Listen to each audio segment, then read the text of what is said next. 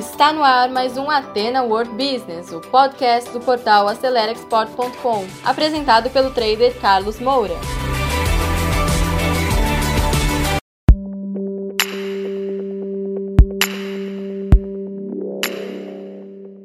Olá, meus caros seguidores. Eu queria começar falando, inclusive, sobre a última turma de 2020, a turma de Master Trader voltado à exportação. Essa turma, tá, vai acontecer dia 29 de 11 de 2020, porque são aulas mentoradas ao vivo comigo, tá?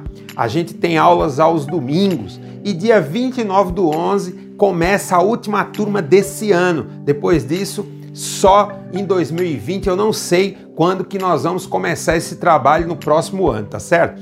Agora, você já pode participar do curso grátis, o curso gratuito. São quatro videoaulas, tá? Que fala sobre o perfil do trader, como você montar um modelo de negócio voltado à exportação. Depois tem como você fazer uma é, rede de relacionamentos, tá certo? E comunicação empresarial. Então, nesse curso gratuito, você já pode ter uma visão muito boa. São vídeos bem interessantes e é gratuito. Então vai lá, a partir do dia, ó, primeiro do 11, você já pode começar a fazer, tá? E no campo de descrição você tem o link clica lá, se inscreve, é gratuito e você já começa a participar, tá certo? Agora, se você quer realmente participar da turma Master Trader, a informação é o seguinte: o primeiro lote, até o dia 15, você paga só mil reais pelo curso inteiro. São 40 videoaulas, mais as quatro sessões de mentoria, tá? Ao vivo, com três horas cada. Você, até o dia 15, vai pagar mil reais. Agora, se você comprar até o dia 22, o desconto cai, você vai pagar 1.176, um desconto de 15%. Agora, se você deixar para comprar até o dia 29, que é quando começa, você já vai pagar R$ 1.428, tá? E após 29 do 11, aí inscrições encerradas, nós não vamos aceitar mais inscrições após o dia 29 do 11. Então, não perca tempo, aproveita o primeiro lote, tá? Até o dia 15 e já reserve, se inscreva, tá? Mas comece fazendo as quatro videoaulas que vão estar é, disponíveis para você a partir do dia 1 do 11. Então, aproveite. Agora, hoje nós vamos continuar falando sobre empregabilidade, tá certo? Empregabilidade do comércio exterior, porque nós estamos vivendo realmente uma tremenda crise, a pandemia, e todo mundo está precisando ganhar dinheiro, conseguir um emprego ou ter um trabalho. O importante é ganhar dinheiro nesse momento. E aí, hoje, nós vamos falar sobre o analista de operações de câmbio. Então, primeira coisa é o seguinte: onde esse profissional trabalha? Ele normalmente trabalha nas corretoras de câmbio e também nos bancos, na parte de câmbio dos bancos. O que, que ele faz? Ele faz a gestão financeira, transformar se ele está recebendo é, fundos do exterior, ou em dólares, em euros, em ien, na moeda que for, ele vai transformar isso em reais e passar para a empresa. Estamos falando de uma exportação ou, por exemplo, do pagamento de uma comissão de um agente. Se você está importando, então você precisa transformar os reais que você tem aqui no Brasil na moeda que você fez o um negócio no exterior e fazer o pagamento. Essa troca tem uma série de normas. Aqui no Brasil, nós temos o regulamento aduaneiro. Mas aqui no regulamento aduaneiro, que é uma lei específica, né? Decreto 6.759-09, ele não trata profundamente das questões de câmbio aqui. Fala mais da documentação para a liberação de uma exportação ou de uma importação. A parte cambial, ela é regida pelo Bacen, que é o Banco Central Brasileiro. Então, para você conhecer mais das regras, você tem que entrar no sistema do Bacen para que você saiba mais. Agora vamos ver um geral das principais funções. Então, primeira coisa que um operador de campo precisa conhecer muito bem é sobre as cartas de crédito. São documentos para o envio de remessas ao exterior ou de recebimento aqui no Brasil.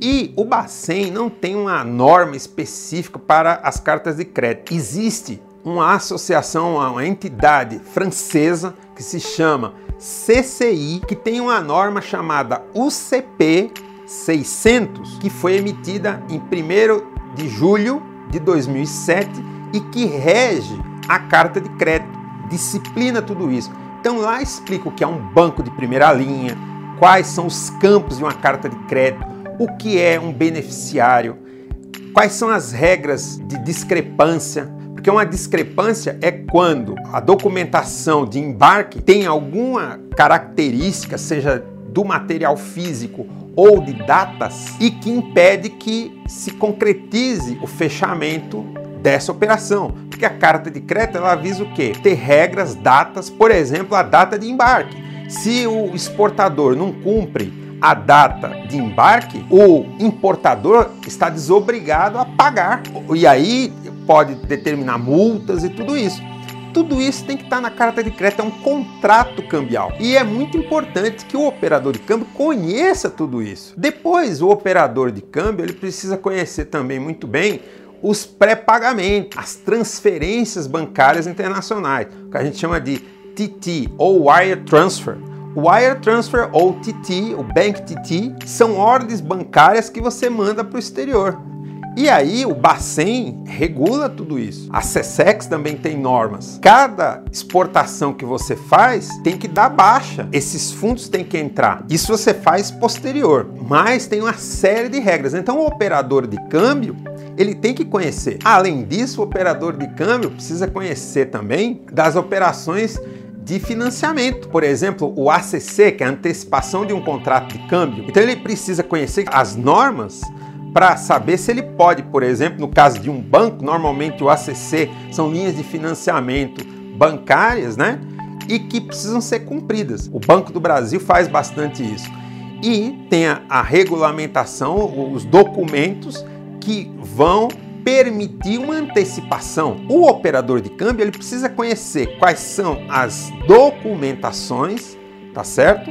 Que o Banco Central exige para dar garantia nessas operações. Agora, o que é importante para você que de repente está contratando o serviço de um operador de câmbio, seja um banco ou uma corretora de câmbio, saber se as taxas de deságio são boas ou não. O que é boa? Quanto mais perto de um, melhor para você. Quanto maior a taxa de câmbio, no caso você está recebendo o fundo, né, um valor do exterior, um menor deságio, para que você receba mais reais pela moeda que você está recebendo. Eu, por exemplo, como representante internacional, recebo fundos do exterior. A minha corretora de câmbio, eu prefiro trabalhar com corretoras de câmbio, me dá taxas muito boas para poder fazer isso. Nos bancos, muitas vezes o deságio é maior. Depois ele tem que ser muito organizado porque tem a questão da documentação. Essa documentação financeira, principalmente os contratos de câmbio, servirão posteriormente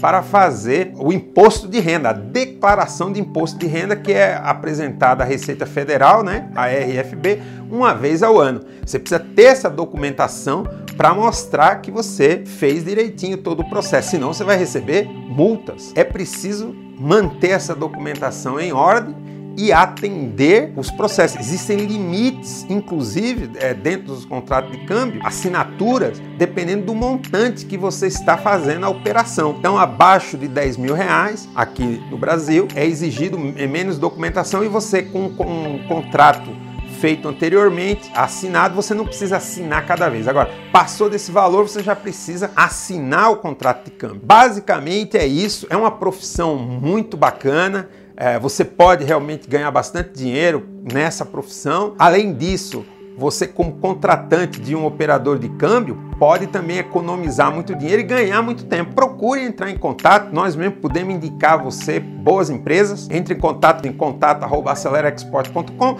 e nós vamos indicar nossos parceiros que são excelentes, tá bom? Então, pessoal, você que segurou o play até agora, muito obrigado. Terminamos mais um conteúdo do Ateno World Business, um podcast voltado ao empreendedorismo. E se você ainda não acompanha esse podcast, assine agora e compartilhe também nas suas redes sociais, porque isso pode ajudar muitas pessoas. E se você precisa de mais ajuda, quer interagir conosco, visite o nosso portal acelerexport.com, preencha lá o formulário de atendimento e alguém da nossa equipe vai entrar em contato com você. Eu encontro com você no nosso próximo episódio. Sucesso a todos!